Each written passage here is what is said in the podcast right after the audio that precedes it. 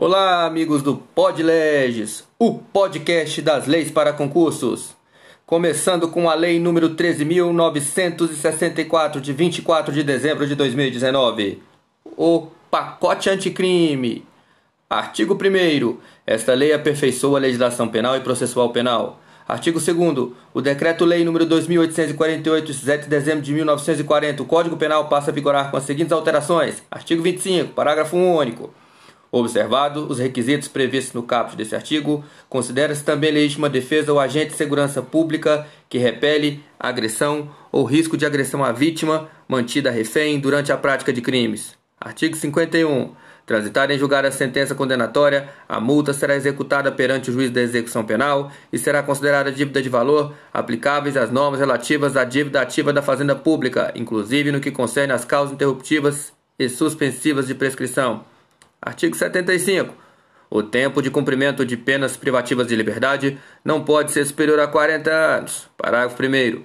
Quando o agente for condenado a penas privativas de liberdade cuja soma seja superior a 40 anos, devem elas serem unificadas para atender ao limite máximo deste artigo. Artigo 83. Ciso 3. Comprovado. A. Bom comportamento durante a execução da pena. B. Não cometimento de falta grave nos 12 meses, nos últimos 12 meses. C. Bom desempenho no trabalho que lhe foi atribuído. E D. Aptidão para prover a própria subsistência, mediante trabalho honesto. Este é o livramento condicional. Artigo 91-A. Na hipótese de condenação por infrações às quais a lei comine pena máxima superior a seis anos de reclusão, poderá ser decretada a perda, como produto ou proveito do crime, dos bens correspondentes à diferença entre o valor do patrimônio do condenado e aquele que seja compatível com o seu rendimento ilícito. Parágrafo 1. Para efeito da perda prevista no caput desse artigo, entende-se como patrimônio do condenado todos os bens, um, de sua titularidade ou em relação aos quais ele tenha o domínio, e o benefício direto ou indireto na data da infração penal ou recebidos posteriormente. E 2. Transferidos a terceiros a título gratuito mediante contra-prestação irrisória a partir do início da atividade criminal. Parágrafo 2. O condenado poderá demonstrar a inexistência de incompatibilidade ou procedência lícita do patrimônio. Parágrafo 3. A pena prevista nesse artigo deverá ser requerida expressamente pelo Ministério Público por ocasião do oferecimento da denúncia com indicação da diferença apurada. Parágrafo 4. Na sentença condenatória, o juiz deve declarar o valor da diferença apurada e especificar os bens cuja perda for decretada. Parágrafo 5.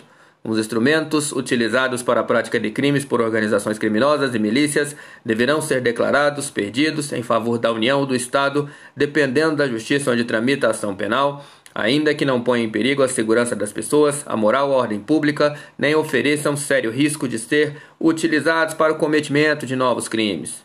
Artigo 116, inciso 2. Enquanto o agente cumpre pena no exterior. 3. Na pendência de embargo de declaração ou de recursos aos tribunais superiores quando admissíveis. E 4. Enquanto não cumprido ou não rescindido o acordo da não persecução penal. Esses, esses incisos são em relação à prescrição. Artigo 121. Homicídio. Parágrafo 2. Inciso, inciso 8. Vetado. Artigo 141. Parágrafo 1. Inciso, 2, parágrafo 2. Vetado. Artigo 157.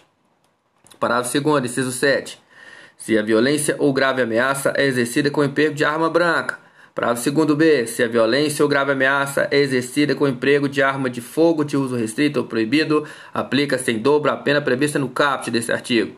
Artigo 171. Parágrafo 5 Somente se procede mediante representação se a vítima for. Esse é o estelionato. 1. Um, administração pública direta ou indiretamente.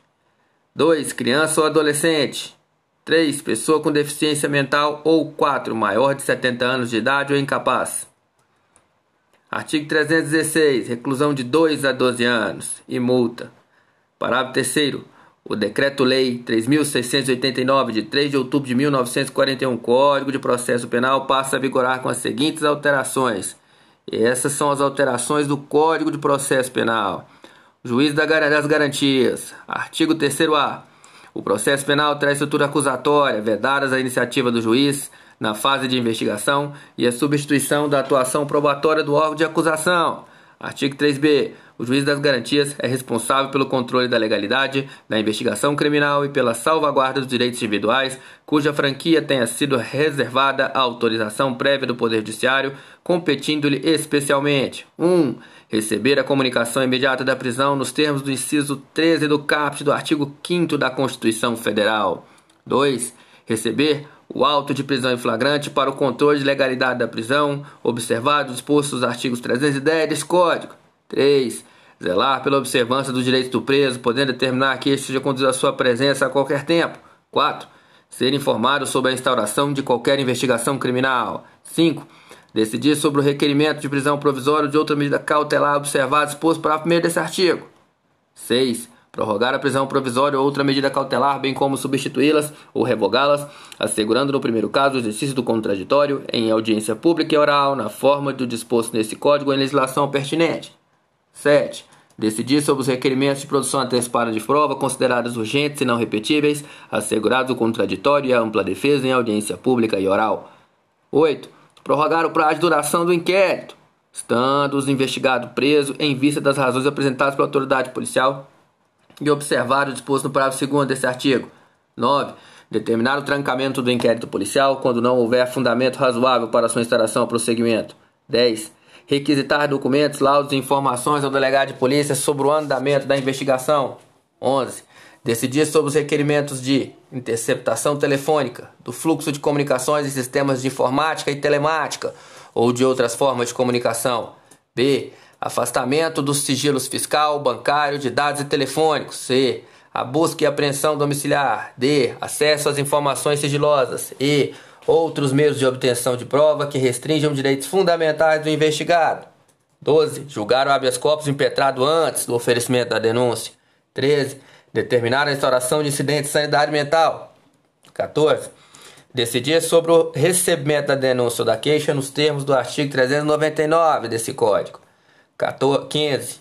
Assegurar prontamente, quando se fizer necessário, o direito outorgado ao investigado e ao defensor de acesso a todos os elementos informativos e provas produzidas no âmbito da investigação criminal, salvo no que concerne estritamente às diligências em andamento. 16. Deferir pedido de admissão de assistente técnico para acompanhar a produção da perícia. 17 decidir sobre a homologação de acordo de não persecução penal ou de outros de colaboração premiada quando formalizados durante a investigação. 18. Outras matérias inerentes a atribuições definidas no caput desse artigo. Parágrafo 2 Se o investigado estiver preso, o juiz das garantias poderá, mediante representação da autoridade policial e ouvido o Ministério Público, prorrogar uma única vez a duração do inquérito por 15 dias, após por até 15 dias após o que, se ainda assim a investigação não for concluída, a prisão será imediatamente relaxada. Artigo 3c. A competência do juiz das garantias abrange todas as infrações penais, exceto as de menor potencial ofensivo, e cessa com recebimento da denúncia ou da queixa na forma do 399 deste Código. Parágrafo 1. Recebida a denúncia ou a queixa, as questões pendentes serão decididas pelo juiz da instrução e julgamento. Parágrafo 2. As decisões proferidas pelo juiz das garantias não vinculam o juiz da instrução e julgamento que, após recebimento da denúncia ou da queixa, deverá reexaminar a necessidade das medidas cautelares em curso no prazo máximo de 10 dias. Parágrafo 3. Os autos que compõem as matérias de competência das garantias ficarão acautelados na secretaria desse juízo, à disposição do Ministério Público e da Defesa, e não serão apensados aos autos do processo enviado ao juiz da instrução e julgamento ressalvados os documentos relativos às provas irrepetíveis, medidas de obtenção de provas ou de antecipação de provas que deverão ser remetidos para pensamento em apartado. Parágrafo 4. Fica assegurado às partes o amplo acesso aos autos alcotelados na Secretaria do Juiz das Garantias. Artigo 3d. O juiz que na fase de investigação praticar qualquer ato incluído nas competências dos artigos 4 e 5 deste Código ficará impedido de funcionar no processo. Nas comarcas em que funcionará apenas um juiz, os tribunais criarão um sistema de rodízio de magistrados, a fim de atender às disposições deste capítulo.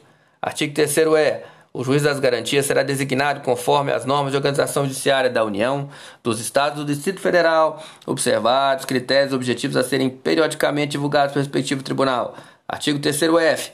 O juiz das garantias deve assegurar o cumprimento das regras para o tratamento de presos, impedindo o acordo de ajuste de qualquer autoridade com o órgão da imprensa para explorar a imagem da pessoa submetida à prisão, sob pena de responsabilidade civil, administrativa e penal. Parágrafo único. Por meio de regulamento, as autoridades deverão disciplinar em 180 dias o modo pelo qual as informações sobre a realização da prisão e identidade do preso serão de modo padronizado e respeitada a programação normativa aludida no caput desse artigo, transmitidas à imprensa, assegurados a efetividade da persecução penal, o direito à informação e a indignidade da pessoa submetida à prisão. Artigo 14-A. Nos casos em que servidores vinculados às instituições dispostas no artigo 144 da Constituição Federal figurarem como investigados em inquéritos policiais, inquéritos policiais militares, demais procedimentos extrajudiciais, cujo objeto for a investigação de fatos relacionados ao uso da força letal praticado no exercício profissional de forma consumada ou tentada, incluindo as situações dispostas no artigo 23 do Código Penal, o indiciado poderá constituir defensor. Parágrafo 1 para os casos previstos no caput desse artigo, o investigado deverá ser citado na instalação do procedimento investigatório, podendo concluir defensor, podendo constituir defensor no prazo de até 48 horas a contar do recebimento da citação. Parágrafo 2 esgotado o prazo disposto para o primeiro desse artigo com ausência de nomeação do defensor pelo investigado, a autoridade responsável pela investigação deverá intimar a instituição a que estava vinculada a investigar a época da ocorrência dos fatos para que essa, no prazo de 48 horas, indique defensor para a representação do investigado. Parágrafo 6 as disposições constantes desse artigo se aplicam aos servidores militares vinculados às instituições dispostas no artigo 142 da Constituição Federal, desde que os fatos investigados digam respeito às missões para a garantia da lei e da ordem pública.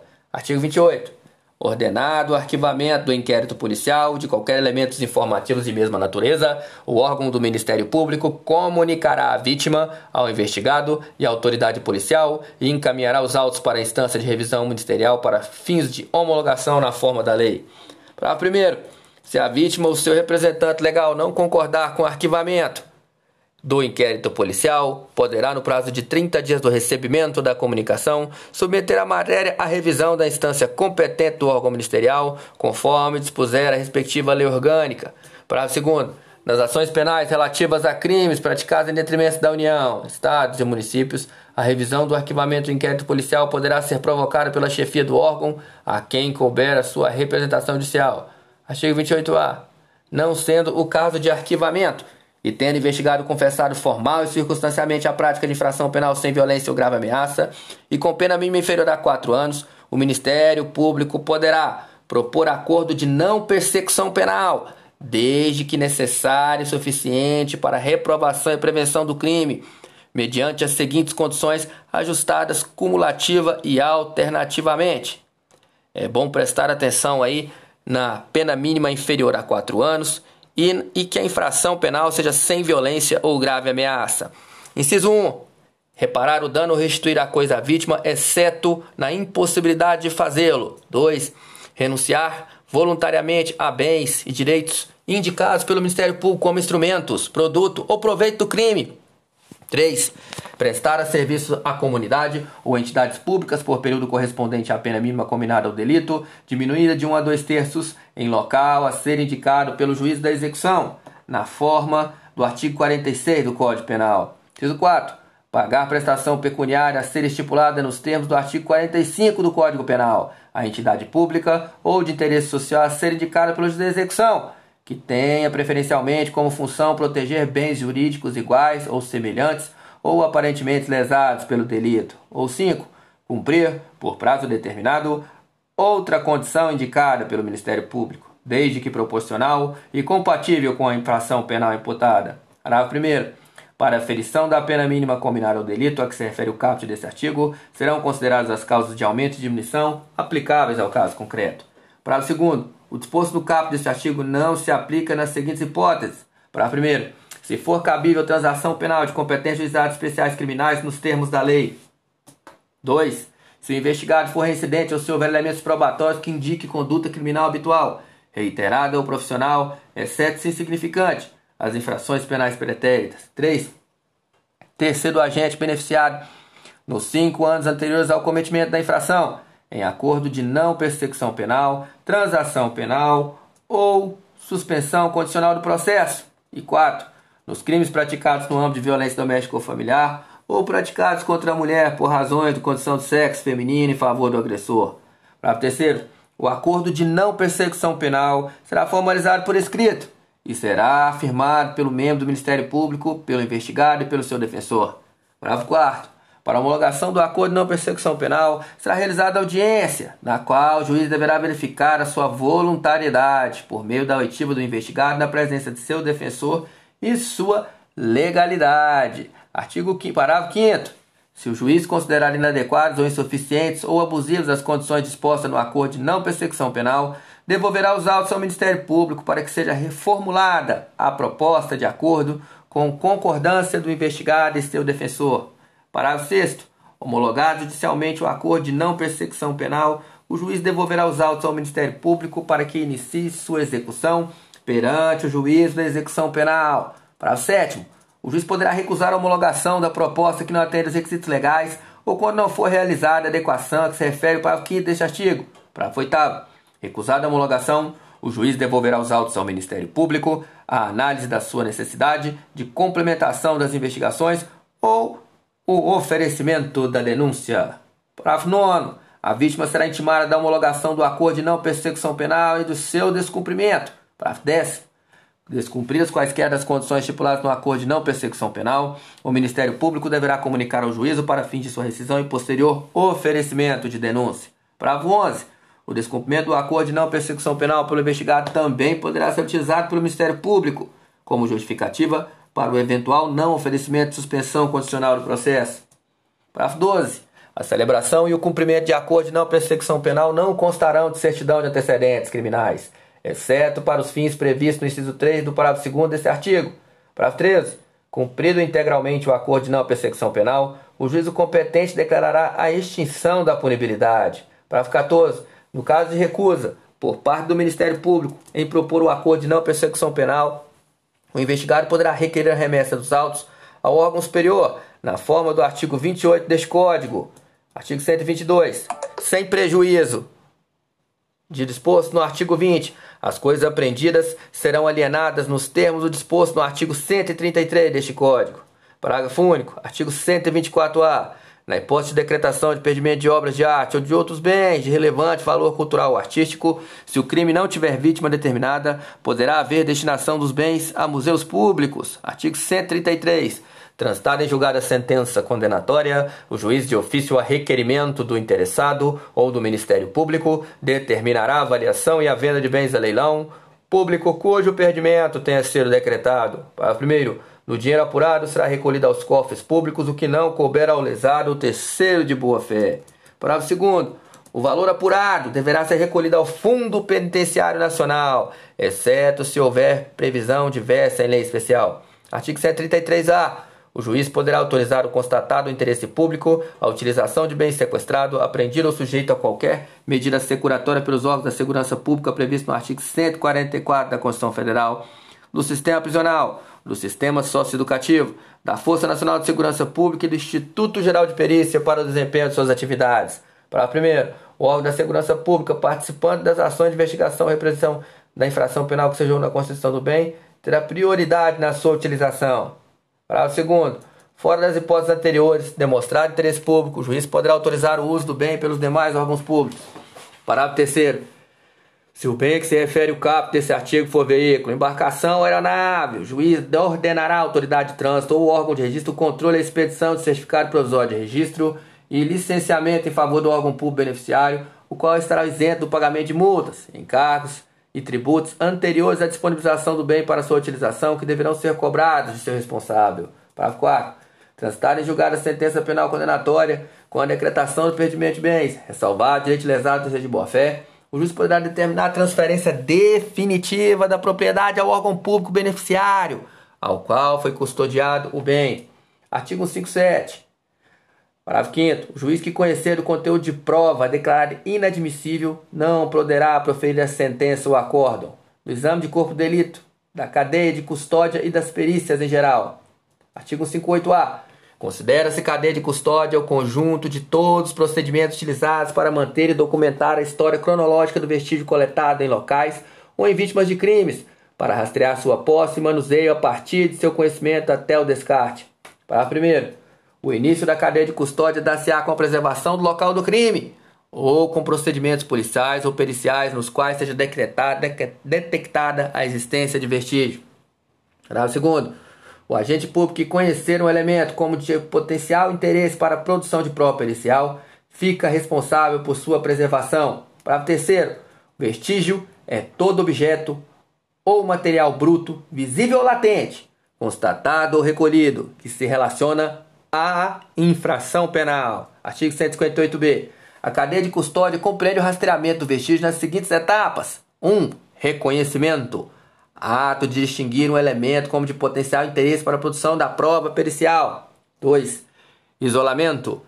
Ato de evitar que se altere o estado das coisas, devendo isolar e preservar o ambiente imediato, imediato e relacionado aos vestígios, os vestígios e local do crime. 3. Fixação. Descrição detalhada do vestígio conforme se encontra no local do crime ou no corpo de delito e sua posição na área de exames, podendo ser ilustrada por fotografias, imagens ou croquis, sendo indispensável a sua descrição no laudo pericial produzido por perito responsável pelo atendimento. 4. Coleta. Ato de recolher o vestígio que será submetido à análise pericial respeitando suas características de natura. Natureza. 5. Acondicionamento.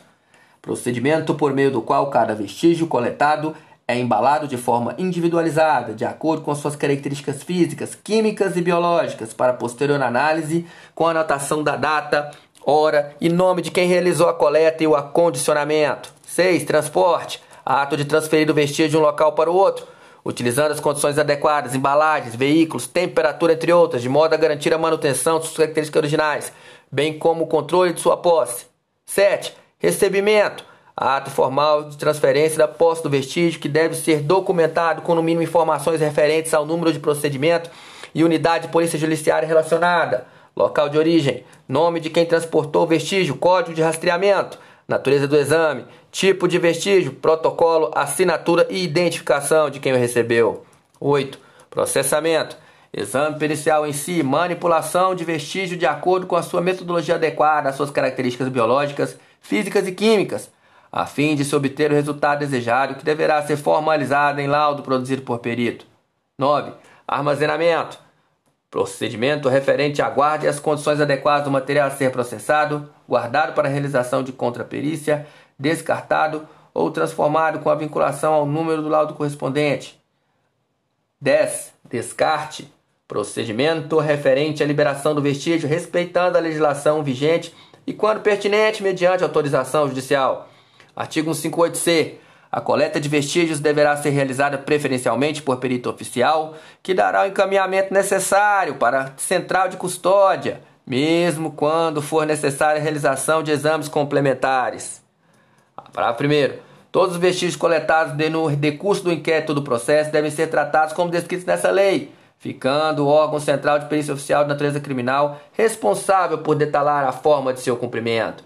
Parágrafo segundo. É proibida a entrada em locais isolados, bem como a remoção de quaisquer vestígios de locais de crime antes da liberação por parte do perito responsável, sendo tipificada como fraude processual sua, a sua realização. Artigo 158d. O recipiente para acondicionamento do vestígio será determinado pela natureza do material. Parágrafo 1. Todos os recipientes deverão ser selados com lacre, com numeração individualizada, de forma a garantir a inviolabilidade e a idoneidade do vestígio durante o transporte. Parágrafo 2. Recipiente deverá individualizar o vestígio, preservar suas características, impedir contaminação e vazamento, ter grau de resistência adequado e espaço para o registro de informações sobre seu conteúdo. Parágrafo terceiro. O recipiente só poderá ser aberto pelo perito que vai proceder à análise e motivadamente por pessoa autorizada. Parágrafo 4. Após cada rompimento de lacre, deve-se fazer constar na ficha do acompanhamento de vestígio o nome a matrícula do responsável, a data, o local, a finalidade, bem como as informações referentes ao novo lacre utilizado. Parágrafo 5 o lacre rompido deverá ser acondicionado no interior de novo recipiente. Artigo 158-E. Todos os institutos de criminalística deverão ter Todos os institutos de criminalística deverão ter uma central de custódia destinada à guarda e controle de vestígios, A sua gestão deve ser vinculada diretamente ao órgão central de perícia oficial de natureza criminal. Parágrafo 1. Toda central de custódia deve possuir serviço de protocolo com local para conferência, recepção, devolução de materiais e documentos, possibilitando a seleção, a classificação e a distribuição de materiais, devendo ser um espaço seguro e apresentar condições ambientais que não interfiram nas características do vestígio. Parágrafo 2. Na central de custódia, a entrada e saída de vestígios deverão ser protocoladas, consignando-se informações sobre a, a, ocorrência no inquérito que a ele se relacionam. Parágrafo terceiro. Todas as pessoas que tiverem acesso ao vestígio armazenado deverão ser identificadas e deverão ser registradas a data e hora do acesso. Parágrafo 4 por ocasião da tramitação do vestígio armazenado, todas as ações deverão ser registradas, consignando-se a identificação do responsável pela tramitação, a destinação, a data e o horário da ação. Artigo 58F. Após a realização da perícia, o material deverá ser devolvido à central de custódia, devendo nela permanecer. Parágrafo único. Caso a central de custódia não possua espaço ou condições de armazenar determinado material, deverá a autoridade policial judiciária Determinar as condições de depósito referido material em local diverso, mediante requerimento do diretor do órgão central de perícia oficial de natureza criminal. Artigo 282. As prisões. Parágrafo 2. As medidas cautelares serão decretadas pelo juiz a requerimento das partes ou quando no curso da investigação criminal por representação da autoridade policial ou mediante requerimento do Ministério Público. Parágrafo 3.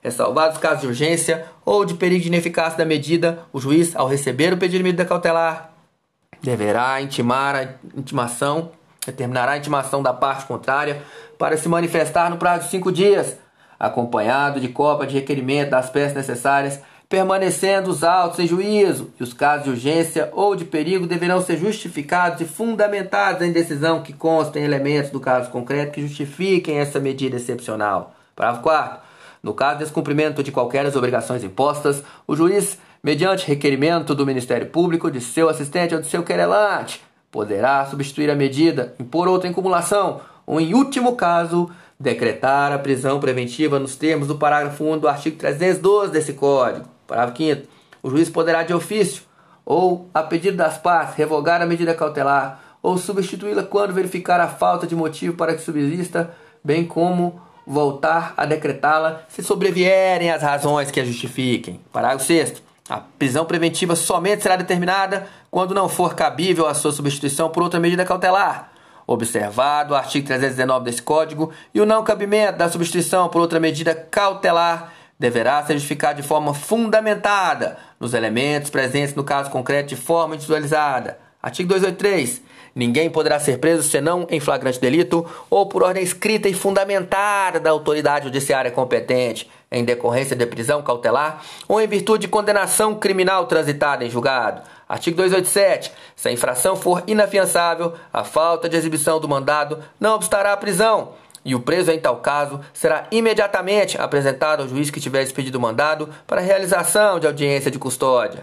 Para artigo 310. Após receber o auto de prisão em flagrante, no prazo máximo de 24 horas, Após a realização da prisão, o juiz deverá promover audiência de custódia com a presença do acusado, seu, seu advogado, constituído ou membro da Defensoria Pública e o Ministério Público, e nessa audiência o juiz deverá fundamentadamente se verificar que pelo auto de prisão em flagrante que o agente praticou o fato em quaisquer das, op das opções, das condições constantes dos incisos 1, 2 e 3 do artigo 23 do Código Penal, poderá fundamentadamente conceder ao acusado liberdade provisória mediante termo de comparecimento obrigatório a todos os atos processuais sob pena de revogação. Parágrafo 2 se o juiz verificar que o agente é reincidente, ou que integra organização criminosa armada ou milícia, ou que porta arma de fogo de uso restrito, deverá denegar a liberdade provisória, ou com ou sem medidas cautelares. Parágrafo 3 a autoridade que deu causa, sem motivação idônea à não realização da audiência de custódia no prazo estabelecido no caput deste artigo, responderá administrativa, civil e penalmente pela omissão. Parágrafo 4 Transcorridas 24 horas após o decurso do prazo estabelecido no caput desse artigo, a não realização de audiência de custódia sem motivação idônea ensejará também a ilegalidade da prisão, a ser relaxada pela autoridade competente, sem prejuízo da possibilidade de imediata decretação da prisão preventiva. Artigo 311 em qualquer fase da investigação policial ou do processo penal, caberá a prisão preventiva decretada pelo juiz, a requerimento do Ministério Público, do querelante, do assistente ou por representação da autoridade policial. Artigo 312. A prisão preventiva poderá ser decretada como garantia da ordem pública, da ordem econômica, por conveniência da instrução criminal ou para assegurar a aplicação da lei penal, quando houver prova da existência do crime e indício suficiente de autoria e de perigo gerado pelo estado de liberdade do imputado. Parágrafo segundo. A decisão que decretar a prisão preventiva deve ser motivada e fundamentada em receio de perigo e existência concreta de fatos novos ou contemporâneos que justifiquem a aplicação da medida adotada.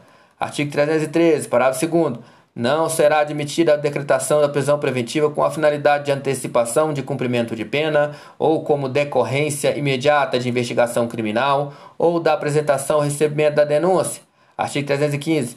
A decisão que decretar, substituir ou denegar a prisão preventiva será sempre motivada e fundamentada. Parágrafo 1 na motivação da decretação da prisão preventiva ou de qualquer outra cautelar, o juiz deverá indicar concretamente a existência de fatos novos ou contemporâneos que justifique a aplicação da medida adotada. Parágrafo 2 não se considera fundamentada qualquer decisão judicial, seja ela interlocutória, sentença ou acórdão que 1. Um, Limitar-se à indicação, à reprodução ou à paráfrase de ato normativo sem explicar sua relação com a causa ou a questão decidida. 2. Empregar conceitos jurídicos indeterminados sem explicar o motivo concreto de sua incidência no caso. 3. Invocar motivos que se prestariam a justificar qualquer outra decisão. 4. Não enfrentar todos os argumentos deduzidos no processo capazes de, em tese, infirmar a conclusão adotada pelo julgador. 5. Limitar-se a invocar precedentes ou enunciar de súmula sem identificar seus fundamentos determinantes, nem demonstrar que o caso sob julgamento se ajusta àqueles fundamentos. 6 deixar de seguir enunciado de súmula, jurisprudência de precedente invocado pela parte, sem demonstrar a existência de destinação, de distinção no caso em julgamento ou superação do entendimento. Artigo 316. O juiz poderá, de ofício a pedido das partes, revogar a prisão preventiva se, no correr da investigação do processo, verificar a falta de motivo para que ela subsista, bem como novamente decretá-la se sobrevierem razões que a justifiquem. Parágrafo único. Decretada a prisão preventiva, deverá o órgão emissor da decisão revisar a necessidade de manutenção a cada 90 dias, mediante decisão fundamentada de ofício, sob pena de tornar a prisão ilegal. Artigo 492, ciso 1, a linha E. Mandará o acusado recolher-se ou recomendá-lo à prisão em que se encontra, se presentes os requisitos da prisão preventiva, ou no caso de condenação uma pena igual ou superior a 15 anos de reclusão, determinará a execução provisória das penas com expedição do mandado de prisão, se for o caso, sem prejuízo do conhecimento e recursos que vierem a ser interpostos. Parágrafo 3. O presidente poderá excepcionalmente deixar de autorizar a execução provisória das penas de que trata a linha E do inciso 1 e caput desse artigo, se houver questão substancial cuja resolução pelo tribunal qual competir o julgamento possa plausivamente levar à revisão da condenação.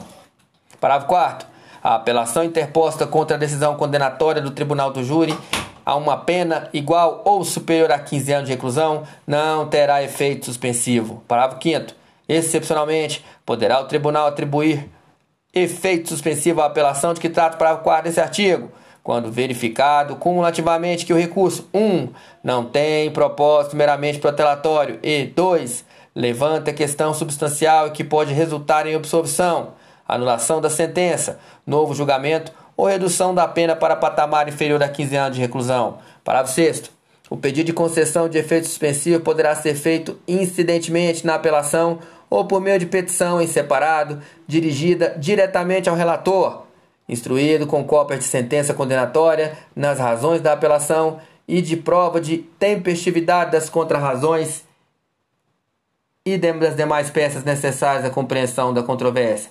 Artigo 564, inciso 5. Em decorrência de decisão decorrente carente de fundamentação. Artigo 581, inciso 25. Que recusar a homologação à proposta de acordo de não persecução penal previsto no artigo 28A desta lei. Artigo 638. O recurso extraordinário e o recurso especial serão processados e julgados no Supremo Tribunal Federal e no Superior Tribunal de Justiça na forma da lei estabelecida por leis, por leis especiais, pela lei processual civil e pelos respectivos regimentos internos. Terminou o Código de Processo Penal, agora as alterações do pacote anticrime na Lei de Execuções Penais, a Lei número 7210 de 11 de julho de 1984. Para artigo 9A, Parágrafo 1a. A regulamentação deverá fazer constar garantias mínimas de proteção de dados genéticos, observando as melhores práticas de genética forense.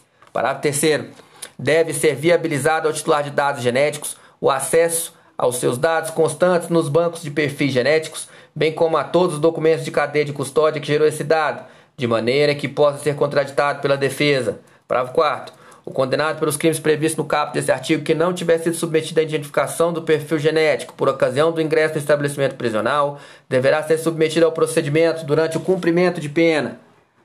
Parágrafo 8 constitui falta grave a recusa do condenado em submeter-se ao procedimento de identificação do perfil genético. Artigo 50, inciso 8. Recusar submeter-se ao procedimento de identificação do perfil genético. Artigo 52. A prática de fato previsto como crime doloso constitui falta grave. E, quando ocasionar subversão da ordem ou disciplina interna, sujeitará o preso provisório ou condenado nacional ou estrangeiro, sem prejuízo da sanção penal, ao regime disciplinar diferenciado com as seguintes características: 1. Um, duração máxima de até dois anos, sem prejuízo de repetição da sanção por nova falta grave de mesma espécie. 2. Recolhimento em cela individual. 3. Visitas quinzenais de duas pessoas por vez, a serem realizadas instalações equipadas para impedir o contato físico e a passagem de objetos por pessoa da família, ou no caso de terceiro, autorizado judicialmente com duração de duas horas. 4. Direito do preso à saída da cela por duas horas diárias para banho de sol em grupos de até quatro presos, desde que não haja contato com presos do mesmo grupo criminoso. 5. Entrevistas sempre monitoradas exceto aquelas com seu defensor instalações equipadas para impedir o contato físico e a passagem de objetos, salvo expressa autorização judicial em contrário. 6. Fiscalização do conteúdo da correspondência. 7. Participação em audiências judiciais preferencialmente por videoconferência, garantindo-se a participação do defensor no mesmo ambiente do preso. Para primeiro, o regime disciplinar diferenciado também será aplicado aos presos provisórios ou condenados nacionais ou estrangeiros. 1. Um, que apresentem alto risco para a ordem e segurança do estabelecimento penal da sociedade. 2. Sobre os quais recaiam fundadas suspeitas de envolvimento ou participação a qualquer título em organização criminosa, associação criminosa ou milícia privada, independentemente da prática de falta grave. Parágrafo terceiro. Existindo indícios de que o preso exerce liderança em organização criminosa, associação criminosa ou milícia privada, ou que tem atuação criminosa em dois ou mais estados da federação, o regime disciplinar diferenciado será obrigatoriamente cumprido em estabelecimento prisional federal.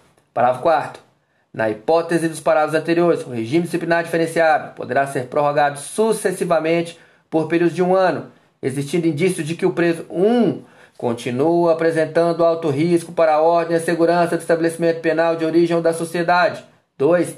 Mantém os vínculos com organização criminosa, associação criminosa ou milícia privada, Considerados também o perfil criminal e a função desempenhada por ele no grupo criminoso, a operação duradoura do grupo, a superveniência de novos processos criminais e os resultados de tratamento penitenciário.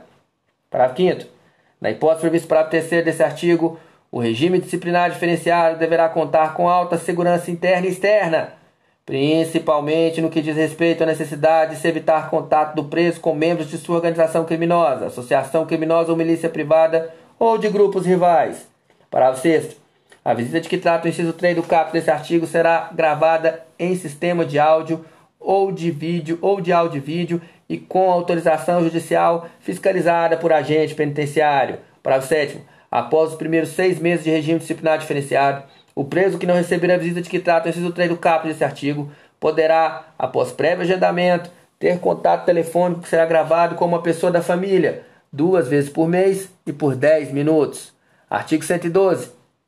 A pena privativa de liberdade será executada em forma progressiva, com a transferência para regime menos rigoroso a ser determinado pelo juiz quando o preso tiver cumprido ao menos 1. Um, 16% da pena se o apenado for primário e o crime tiver sido cometido sem violência ou a pessoa ou grave ameaça. Repetindo, 16% da pena se o apenado for primário, o crime tiver sido cometido sem violência à pessoa ou grave ameaça. 2.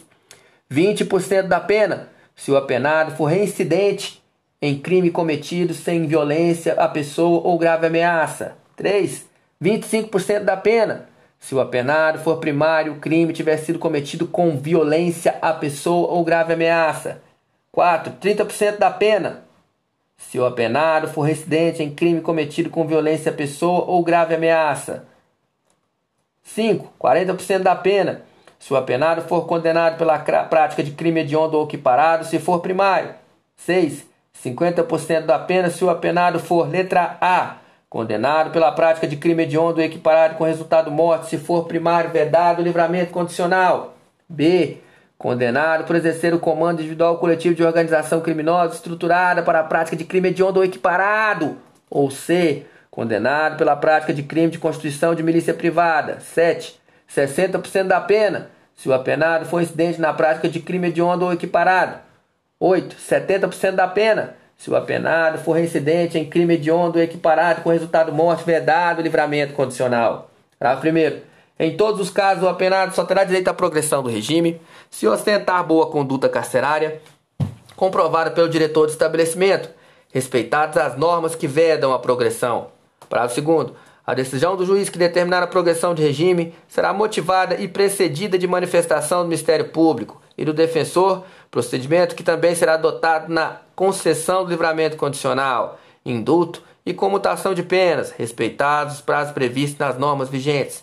Parágrafo 5 não se considere hediondo ou equiparado, para fim desse artigo, o crime de tráfico de drogas previstos no artigo 4 no parágrafo 4 do artigo 33 da Lei 11.343 de 2006. Parágrafo 6 o cometimento de falta grave durante a execução da pena privativa de liberdade interrompe, interrompe o prazo para obtenção da progressão no regime de cumprimento de pena, caso em que o reinício da contagem do requisito objetivo terá como base a pena remanescente. Artigo 122, parágrafo 2 não terá direito à saída temporária que se refere o caput desse artigo o condenado que cumpre pena por praticar crime hediondo com resultado morte. Para primeiro do, do, do artigo 1 da Lei nº 8072/1990 passa a vigorar com as seguintes alterações.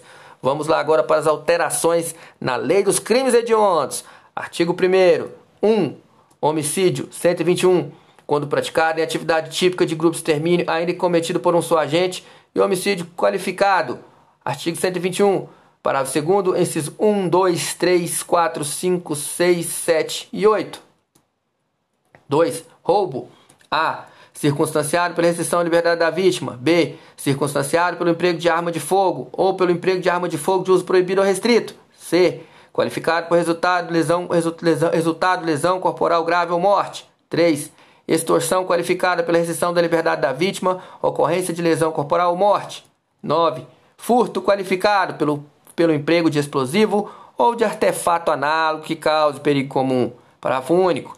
Consideram-se também hediondos tentados ou consumados. 1. Um, o crime de genocídio, previsto nos artigos 1 2 e 3 da Lei nº 2889, de 1 de julho de outubro de 1956. 2.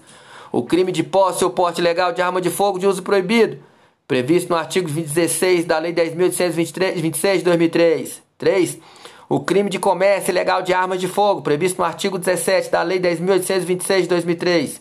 4. O crime de tráfico internacional de arma de fogo, acessório munição, previsto no artigo 18 da Lei 10.826. 5. O crime de organização criminosa, quando direcionado à prática de crime hediondo ou equiparado. Agora, as modificações na Lei 8.429, a Lei de Improbidade Administrativa. Artigo 17, parágrafo 1. As ações que trata esse artigo admitem a celebração de não persecução civil nos termos dessa lei. Artigo 10A. Havendo a possibilidade de solução consensual, poderá as partes requerer ao juiz a interrupção do prazo para contestação por prazo não superior a 90, 90 dias. Artigo 17A foi vetado.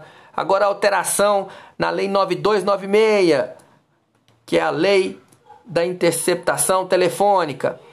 Esta passa a vigorar acrescidos os artigos 8A e 10A. Artigo 8A.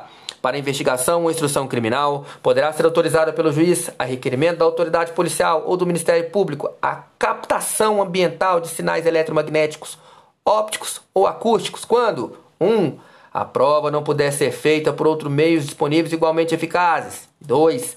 Houver elementos probatórios razoáveis de autoria e participação em infrações criminais cujas penas máximas sejam superiores a 4 anos ou infrações penais conexas. Para primeiro, o requerimento deverá descrever circunstanciadamente o local e a forma de instalação do dispositivo de captação ambiental. Parágrafo terceiro, a captação ambiental não poderá exceder o prazo de 15 dias renovável por decisão judicial por iguais períodos, se comprovada a indispensabilidade do meio de prova e quando presente atividade criminal permanente, habitual ou continuada. Parágrafo 5 aplicam-se subsidiariamente à captação ambiental as regras previstas na legislação específica para a interceptação telefônica e telemática. Artigo 10A. Realizar a captação ambiental de sinais eletromagnéticos, ópticos ou acústicos para investigação e instrução criminal, sem autorização judicial quando for esta exigida. Pena: reclusão de 2 a 4 anos e multa. Parágrafo 1. Não há crime se a captação é realizada por um dos interlocutores. Parágrafo 2. A pena será aplicada ao dobro ao funcionário público que descumprir determinação de sigilo das investigações que envolvam a captação ambiental ou revelar o conteúdo das gravações enquanto mantido o sigilo judicial. Artigo 1 da Lei 9.613, de 3 de março de 1988, passa a vigorar com o acrescido do artigo do seguinte parágrafo 6 Artigo 1 parágrafo 6 Para apuração de crime que trata esse artigo, admite-se a utilização da ação controlada da infiltração de agentes. E vamos lá com as alterações do pacote anticrime na Lei 10.826 de 2003, que passa a vigorar com as seguintes alterações: artigo 16. Possuir, deter, portar, adquirir, fornecer, receber, ter em depósito, transportar, ceder, ainda que gratuitamente, emprestar, remeter, empregar, manter sob sua guarda ou ocultar arma de fogo, acessório ou munição de uso restrito, sem autorização e em desacordo com determinação legal regulamentar. Parágrafo 2 se as condutas descritas no caput no parágrafo 1 deste artigo envolverem arma de fogo de uso proibido, a pena é de reclusão de 4 a 12 anos. Artigo 17. A reclusão é de 6 a 12 anos e multa. Parágrafo 2 Incorre na mesma pena quem vende ou entrega arma de fogo, acessório ou munição, sem autorização ou em desacordo com determinação legal regulamentar. A agente policial disfarçado, quando presentes, elementos probatórios razoáveis de conduta criminal pré-existente. Artigo 18. Alteração da pena reclusão de 8 a 16 anos e multa. Parágrafo único. Incorre na mesma pena quem vende ou entrega arma de fogo, acessório ou munição em operação de importação sem autorização da autoridade competente a agente policial disfarçado quando razoáveis elementos probatórios razoáveis de conduta criminal pré-existente. Artigo 20. Nos crimes previstos nos artigos 14, 15, 16, 17 e 18, a pena é aumentada da metade 1. Um, se forem praticados por integrantes dos órgãos das empresas referidas nos artigos 6, 7 e 8 desta lei. Ou 2. O agente for reincidente específico em crimes dessa natureza. Artigo 34A. Os dados relacionados à coleta de registros balísticos serão armazenados no Banco Nacional de Perfis Balísticos. Parágrafo 1. O Banco Nacional de Perfis Balísticos tem como objetivo cadastrar armas de fogo e armazenar características de classe e individualizadoras de projéteis e de estojos de munição deflagrados por arma de fogo. Parágrafo 2. O Banco Nacional de Perfis Balísticos será constituído pelos registros de elementos de munição deflagrados por armas de fogo relacionados a crimes para subsidiar ações destinadas às apurações criminais federais, estaduais e distritais.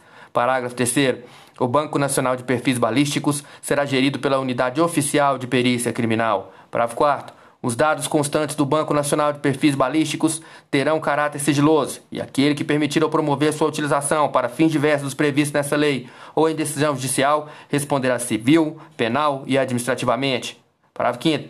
É verdade a comercialização, total ou parcial, de base de dados do Banco Nacional de Perfis Balísticos. Parágrafo 6. A formação, a gestão e o acesso ao Banco Nacional de Perfis Balísticos serão regulamentados em ato do Poder Executivo Federal. Tem também alterações na lei de drogas.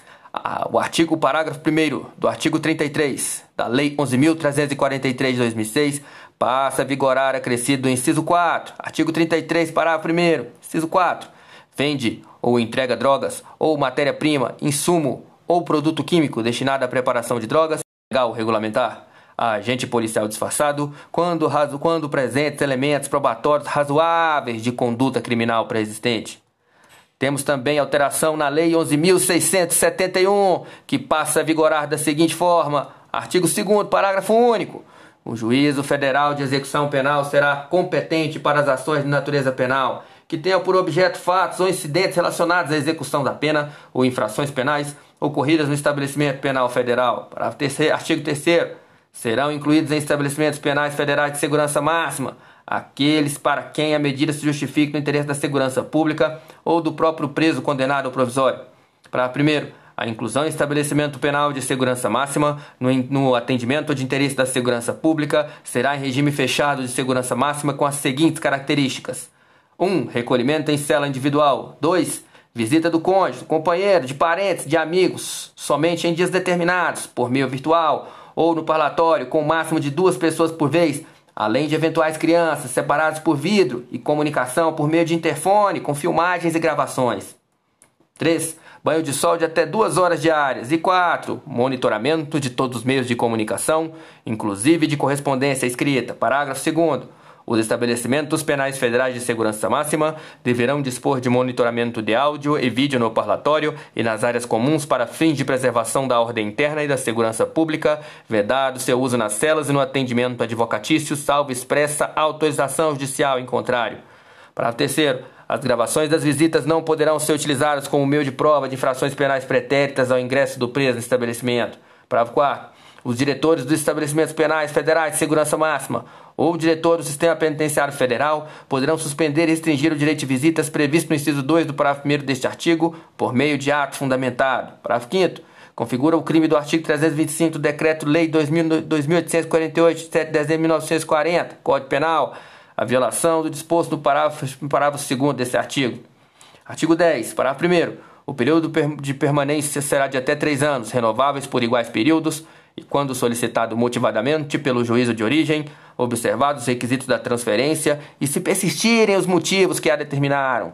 Artigo 11-A. As decisões relativas à transferência ou à prorrogação de permanência do preso em estabelecimento penal federal de segurança máxima, a concessão ou a denegação de benefícios prisionais ou a imposição de sanções ao preso federal poderão ser tomadas por órgão colegiado de juízes na forma das normas de organização interna dos tribunais. Artigo 11b. Os estados e o Distrito Federal poderão construir estabelecimentos penais de segurança máxima ou adaptar os já existentes, aos quais será aplicável no que couber o disposto nesta lei. Artigo 12. A Lei nº 12.037, de 1 de outubro de 2009, passará a, passará a vigorar com as seguintes alterações. Artigo 7A. A exclusão de perfis genéticos dos bancos de dados ocorrerá 1. Um, no caso de absolvição do acusado, ou 2. No caso de condenação do acusado mediante requerimento após decorrido 20 anos do cumprimento da pena. Artigo 7c. Fica autorizada a criação, no âmbito do Ministério da Justiça e Segurança Pública, do Banco Nacional Multibiométrico e de Impressões Digitais. Parágrafo 1. A formação, a gestão e o acesso ao Banco Nacional Multibiométrico e de Impressões Digitais serão regulamentados em ato do Poder Executivo Federal. Parágrafo 2. O Banco Nacional Multibiométrico e de Impressões Digitais tem como objetivo armazenar dados de registros biométricos de impressões digitais e, quando possível, de íris, face e voz para subsidiar investigações criminais federais, estaduais ou distritais. Parágrafo 3. O Banco Nacional Multibiométrico de Impressões Digitais será integrado pelos registros biométricos de impressões digitais, de íris, face e voz colhidos em investigações criminais ou por ocasião de identificação criminal.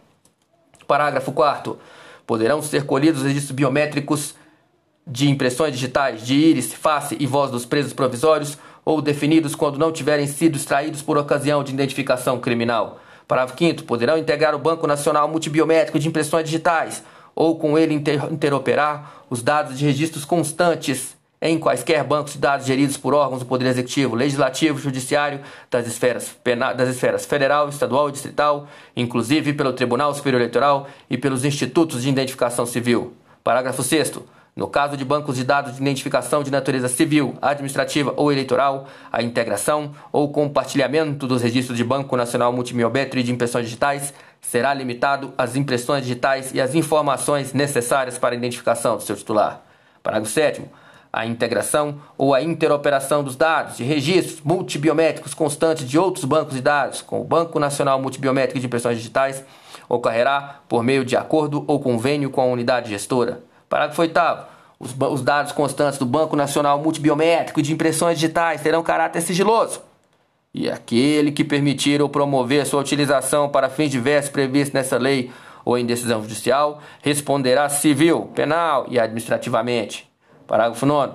As informações obtidas a partir da coincidência de registros biométricos relacionados a crimes deverão ser consignados eh, em laudo pericial firmado por perito oficial habilitado.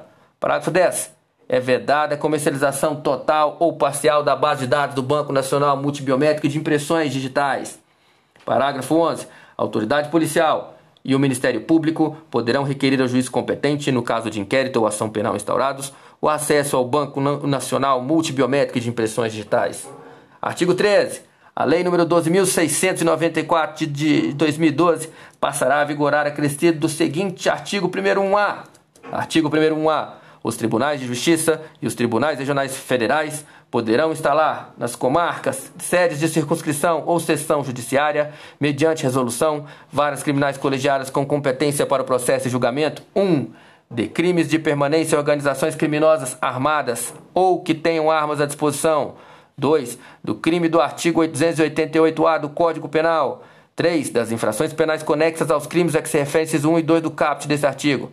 Para primeiro, as varas criminais colegiadas terão competência para todos os atos jurisdicionais no decorrer da investigação, da ação penal e da execução da pena, inclusive a transferência do preso para estabelecimento de segurança máxima ou para regime disciplinar diferenciado.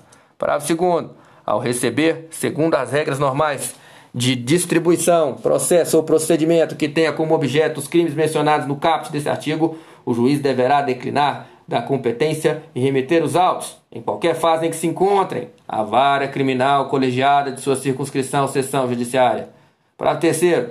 Feita a remessa mencionada no parágrafo 2 deste artigo, a vara criminal colegiada terá competência para todos os atos processuais posteriores, incluindo os da fase da execução. Artigo 14. A Lei 12.850 de 2013 passa a vigorar com as seguintes alterações. Artigo 2 parágrafo 8 as lideranças de organizações criminosas armadas ou que tenham armas à disposição deverão iniciar o cumprimento da pena em estabelecimentos penais de segurança máxima. Parágrafo 9. O condenado expressamente em sentença por integrar organização criminosa ou por crime praticado por meio de organização criminosa não poderá progredir de regime de cumprimento de pena ou obter livramento condicional ou outros benefícios prisionais se se houver elementos probatórios que indiquem a manutenção do vínculo associativo. Seção 1 da colaboração premiada. Artigo 3A. O acordo de colaboração premiada é negócio jurídico processual e meio de obtenção de prova que pressupõe utilidade e interesses públicos. Artigo 3B. O recebimento da proposta para formalização de acordo de colaboração demarca o início das negociações e constitui também marco de confidencialidade, configurando violação de sigilo e quebra da confiança e da boa-fé a divulgação de tais tratativas iniciais ou de documento que a formalize até o levantamento sigilo por decisão judicial. Para primeiro, a proposta de acordo de colaboração premiada poderá ser sumariamente indeferida com a devida justificativa cientificando-se o interessado. Parágrafo segundo, não, caso não haja indeferimento sumário, as partes deverão firmar tempo de confidencialidade para o prosseguimento das tratativas, o que vinculará os órgãos envolvidos na negociação e impedirá o indeferimento posterior sem justa causa. Para terceiro, o recebimento de proposta de colaboração para análise ou termo de sua confidencialidade não implica por si só a suspensão da investigação, ressalvada acordo em contrário quanto à propositura de medidas processuais, penais, cautelares e assecuratórias, bem como medidas processuais cíveis admitidas pela legislação processual civil em vigor. Parágrafo 4 o acordo de colaboração premiada poderá ser precedido de instrução quando houver necessidade de identificação ou complementação de seu objeto, dos fatos narrados, sua definição jurídica, relevância, utilidade interesse público. Parágrafo 5 os termos de recebimento de proposta, de colaboração e de confidencialidade serão elaborados pelo celebrante e assinados por ele, pelo colaborador e pelo advogado ou defensor público com poderes específicos. Artigo C, parágrafo 6 Na hipótese de não ser celebrado o acordo por iniciativa do celebrante esse não poderá se valer de nenhuma das informações ou provas apresentadas pelo colaborador de boa-fé para qualquer outra finalidade. Artigo 3c. A proposta de colaboração premiada deve estar instruída com procuração do interessado com poderes específicos para iniciar o procedimento de colaboração em suas tratativas ou firmada pessoalmente pela parte que pretende a colaboração e seu advogado ou defensor público. Parágrafo 1. Nenhuma tratativa sobre colaboração premiada deve ser realizada sem a presença de advogado constituído ou defensor público. Parágrafo 2. Em caso de eventual conflito de interesses ou de colaborador hipossuficiente, o celebrante deverá solicitar a presença de outro advogado ou a participação de defensor público. Parágrafo 3. No acordo em colaboração premiada, o colaborador deve narrar todos os fatos ilícitos para os quais concorreu e que tenham relação direta com os fatos investigados. Parágrafo 4. Incumbe a defesa instruir a proposta de colaboração e os anexos com os fatos adequadamente descritos, com todas as suas circunstâncias, indicando as provas e os elementos da corroboração. Artigo 4 parágrafo 4 nas mesmas hipóteses do caput desse artigo, o Ministério Público poderá deixar de oferecer denúncia se a proposta de acordo de colaboração referir-se à infração de cuja existência não tenha prévio conhecimento e o colaborador. Parágrafo 4a. Considera-se existente o conhecimento prévio da infração quando o Ministério Público ou autoridade policial competente tenha instaurado inquérito ou procedimento investigatório para apuração dos fatos apresentados pelo colaborador. Parágrafo 7. Realizado o acordo na forma do parágrafo 6 deste artigo, serão remetidos ao juiz para análise o respectivo termo, as declarações do colaborador e a cópia da investigação, devendo o juiz ouvir sigilosamente o colaborador, acompanhado de defensor, oportunidade em que analisará os seguintes aspectos da homologação: 1. Um, regularidade e legalidade. 2. Adequação dos benefícios pactuados àqueles previstos no CAPT e nos parágrafos 4 e 5 desse artigo, sendo nulas as cláusulas que violem o critério de definição do regime inicial do cumprimento de pena do artigo 33 do Código Penal, as regras de cada um dos regimes previstos no Código Penal e na Lei de Execuções Penais, Lei 7.210 de 84, e os requisitos da progressão de regime não abrangidos pelo parágrafo 5 desse artigo. 3. Adequação dos resultados da colaboração aos resultados mínimos exigidos no inciso 1, 2, 3, 4 e 5 do CAPT desse artigo. 4 Voluntariedade da manifestação de vontade, especialmente nos casos em que o colaborador está ou esteve sob efeito de medidas cautelares. Parágrafo 7a. O juiz ou o tribunal deve proceder à análise fundamentada do mérito da denúncia, do perdão judicial e das primeiras etapas de aplicação da pena nos termos do Decreto-Lei 2848, Código Penal, e do Decreto 3689, Código de Processo Penal, antes de conceder os benefícios pactuados exceto quando o acordo prever o não oferecimento da denúncia nos termos do parágrafo 4 e 4 A desse artigo ou já tiver sido proferida a sentença. Para 7b, são nulas de pleno direito as previsões de renúncia, o direito de impugnar a decisão homologatória. Parágrafo 8 o juiz poderá recusar a homologação da proposta que não atender os requisitos legais, devolvendo-a às partes para as adequações necessárias. Parágrafo 10A. Em todas as fases do processo deverá se garantir ao réu delatado a oportunidade de manifestar-se após o decurso do prazo concedido ao réu que o delatou. Artigo parágrafo 13. O registro das tratativas e dos atos de colaboração deverá ser feito pelos recursos de gravação magnética, estenotipia digital ou técnica similar, inclusive audiovisual, destinados a obter maior fidelidade das informações, garantindo-se a disponibilização de cópia do material colaborador. Parágrafo, artigo, parágrafo 16. Nenhuma das seguintes medidas será decretada ou proferida com fundamento apenas nas declarações do colaborador. 1. Um, medidas cautelares reais ou pessoais. 2. Recebimento de denúncia ou queixa-crime. 3. Sentença condenatória. Parágrafo 17. O acordo homologado poderá ser rescindido em caso de omissão dolosa sobre os fatos objetos da colaboração. Parágrafo 18. O acordo de colaboração premiada pressupõe que o colaborador cesse o envolvimento em conduta ilícita relacionada ao objeto da colaboração, sob pena de rescisão. Artigo 5 6. Cumprir pena ou prisão cautelar em estabelecimento penal diverso dos demais corréus ou condenados. Artigo 7 Parágrafo 3 o acordo de colaboração premiada e os depoimentos do colaborador serão mantidos em sigilo até o recebimento da denúncia ou da queixa sendo vedado ao magistrado decidir por sua publicidade em qualquer hipótese. Artigo 10A. Será admitida a ação dos agentes polícia infiltrados virtuais, obedecidos os quesitos do caput do artigo 10, na internet com o fim de investigar os crimes previstos nessa lei e a eles conexos, praticados por organizações criminosas, desde que demonstrada sua necessidade, é indicado o alcance das tarefas dos policiais, os nomes ou apelidos das pessoas investigadas e, quando possível, os dados de conexão ou cadastrais que permitem a identificação das pessoas. Para efeito desse disposto nesta lei, considera-se 1. Um, dados de conexão. Informações referentes à hora, data, início, término, duração, endereço do protocolo de internet utilizado e terminal de origem da conexão. 2. Dados cadastrais.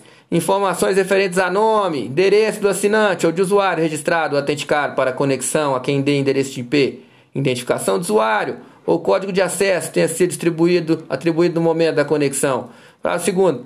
Na hipótese de representação do delegado de polícia, o juiz competente antes de decidir ouvirá o Ministério Público. Parágrafo terceiro. Será admitida a infiltração se houver indício de infração penal de que trata o artigo 1 desta lei e se as provas não puderem ser produzidas por outros meios disponíveis. Parágrafo 4 Infiltração será autorizada pelo prazo de até seis meses, sem prejuízo de eventuais renovações, mediante ordem judicial fundamentada e, deve ser, e desde que o total não exceda 720 dias e comprovada a sua necessidade. Parágrafo 5 Findo o prazo previsto no parágrafo 4 desse artigo, o relatório circunstanciado, juntamente com todos os atos eletrônicos praticados durante a operação, deverão ser registrados, gravados, armazenados e apresentados ao juiz competente, que imediatamente cientificará ao Ministério Público. Parágrafo 6 no curso do inquérito policial, o delegado de polícia poderá determinar aos seus agentes e ao Ministério Público e ao juiz competente, poderão requisitar a qualquer tempo relatório da atividade de infiltração. Parágrafo 7 é nula a prova obtida sem observância disposto nesse artigo. Artigo 10b. As informações de operação de infiltração serão encaminhadas diretamente ao juiz responsável pela autorização da medida que zelará por seu sigilo. Parágrafo único. Antes da conclusão da operação, o acesso aos autos será reservado ao juiz, ao Ministério Público e ao delegado de polícia responsável pela operação, com o objetivo de garantir o sigilo das investigações. Artigo 10c. Não comete crime o policial que oculta sua identidade para, por meio de internet, colher indício de autoria e materialidade dos crimes previstos no parágrafo 1 desta lei. No artigo 1 desta lei, parágrafo único. O agente policial infiltrado que deixar de observar a estrita finalidade de investigação responderá pelos excessos praticados. Artigo 10d. Concluída a investigação, todos os atos eletrônicos praticados durante a operação deverão ser registrados, gravados, armazenados e encaminhados ao juiz e ao Ministério Público, juntamente com o relatório circunstanciado. Parágrafo único. Os atos eletrônicos registrados citados no caput deste artigo serão reunidos em autos apartados e apensados ao processo criminal, juntamente com o um inquérito policial, assegurando-se a preservação da identidade do agente policial infiltrado e a intimidade dos demais envolvidos. Artigo 11. Parágrafo único. Os órgãos do registro e cadastro público poderão incluir no banco de dados, mediante procedimento sigiloso e requisição da autoridade judicial, as informações necessárias a efetivo de, de identidade ficta criada nos termos da infiltração dos agentes na internet Artigo 15. A alteração da Lei 13.608 de 2018, que passa a vigorar com as seguintes mudanças. Artigo 4A. A União, os Estados, o Distrito Federal, os municípios e suas autarquias e fundações, empresas públicas e sociedade de economia mista manterão unidade de ouvidoria ou correição para assegurar a qualquer pessoa o direito de relatar informações sobre crimes contra a administração pública, ilícitos administrativos ou qualquer ações ou omissões lesivas ao interesse público. Parágrafo único. Considerado razoável o relato pela unidade de ouvidoria ou correção e procedimento encaminhado para apuração, ao informante serão assegurados proteção integral contra retaliações e isenção de responsabilização civil ou penal em relação ao relato, exceto se o informante tiver apresentado de modo consciente suas informações ou provas falsas. Artigo 4b. O informante terá direito à preservação de sua identidade, a qual apenas será revelada em caso de relevante interesse público ou de interesse concreto para apuração dos, dos fatos. Parágrafo único. A revelação da identidade somente será efetivada mediante comunicação prévia ao informante e com sua concordância formal. Artigo 4c. Além das medidas de proteção previstas na Lei 9.807 de 1999, será assegurada ao informante proteção contra as ações ou omissões praticadas em retaliação ao exercício do direito de relatar, tais como demissão arbitrária, alteração injustificada, de muro ou atribuições imposições de sanções de prejuízos remuneratórios ou materiais de quaisquer espécies, retirada de benefícios, diretos ou indiretos, ou negativa de fornecimento de referências profissionais positivas. Parágrafo 1. A prática de infrações ou omissões de retaliação informante configurará falta disciplinar grave e sujeitará o agente à demissão a bem de serviço público.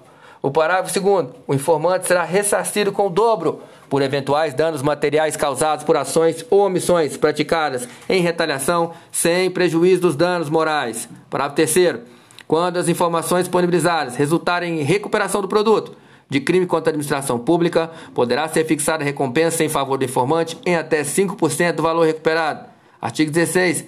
O parágrafo 1 da Lei 8038 de 28 de maio de 1990 passará a vigorar acrescido o seguinte parágrafo 3 Parágrafo 3 do artigo 1 não sendo caso de arquivamento e tendo investigado confessado formal e circunstancialmente a prática de infração penal, sem violência ou grave ameaça e com pena mínima inferior a quatro anos, o Ministério Público poderá propor acordo de não persecução penal, desde que necessário e suficiente para a reprovação e prevenção do crime, nos termos do artigo 28A do Código de Processo Penal.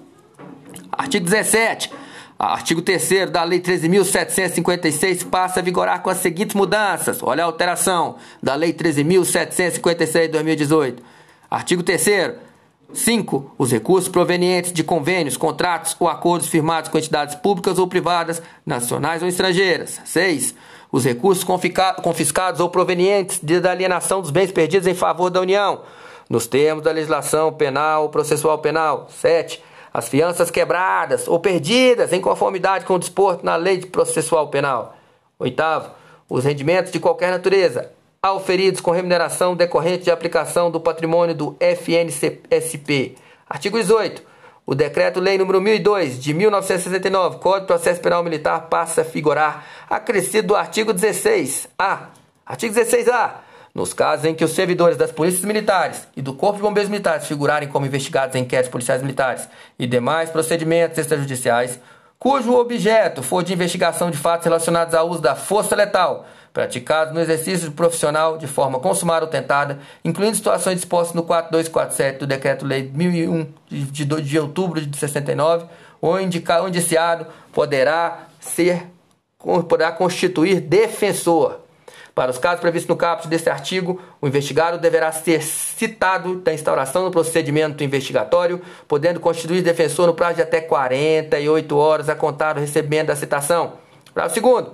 Esgotado o prazo disposto no parágrafo primeiro, com ausência de nomeação de defensor pelo investigado, a autoridade responsável pela investigação deverá intimar a instituição a que estava vinculado o investigado, à época da ocorrência dos fatos, para que esta, no prazo de 48 horas, indique defensor para apresentação do investigado. Parágrafo, parágrafo 6. As posições constantes deste artigo aplicam-se aos servidores militares vinculados a instituições dispostas no artigo 142 da Constituição Federal, desde que os fatos investigados digam respeito às missões para a garantia da lei e da ordem. Artigo 19. Fica revogado o parágrafo 2 do artigo 2 da Lei 8.072-90, Lei dos Crimes Hediondos. Artigo 20. Esta lei entra em vigor após decorridos 30 dias de sua publicação oficial. Ou seja, como ela foi publicada em 24 de dezembro de 2009, ela só estaria vigente após 24 de janeiro de 2020. Então, pessoal, essa, esse foi o pacote anticrime, alterações em várias leis, nossas leis penais e na lei de improbidade administrativa. É isso aí, conto com vocês. Bons estudos e até lá. Pode Leges, o podcast das leis para concursos.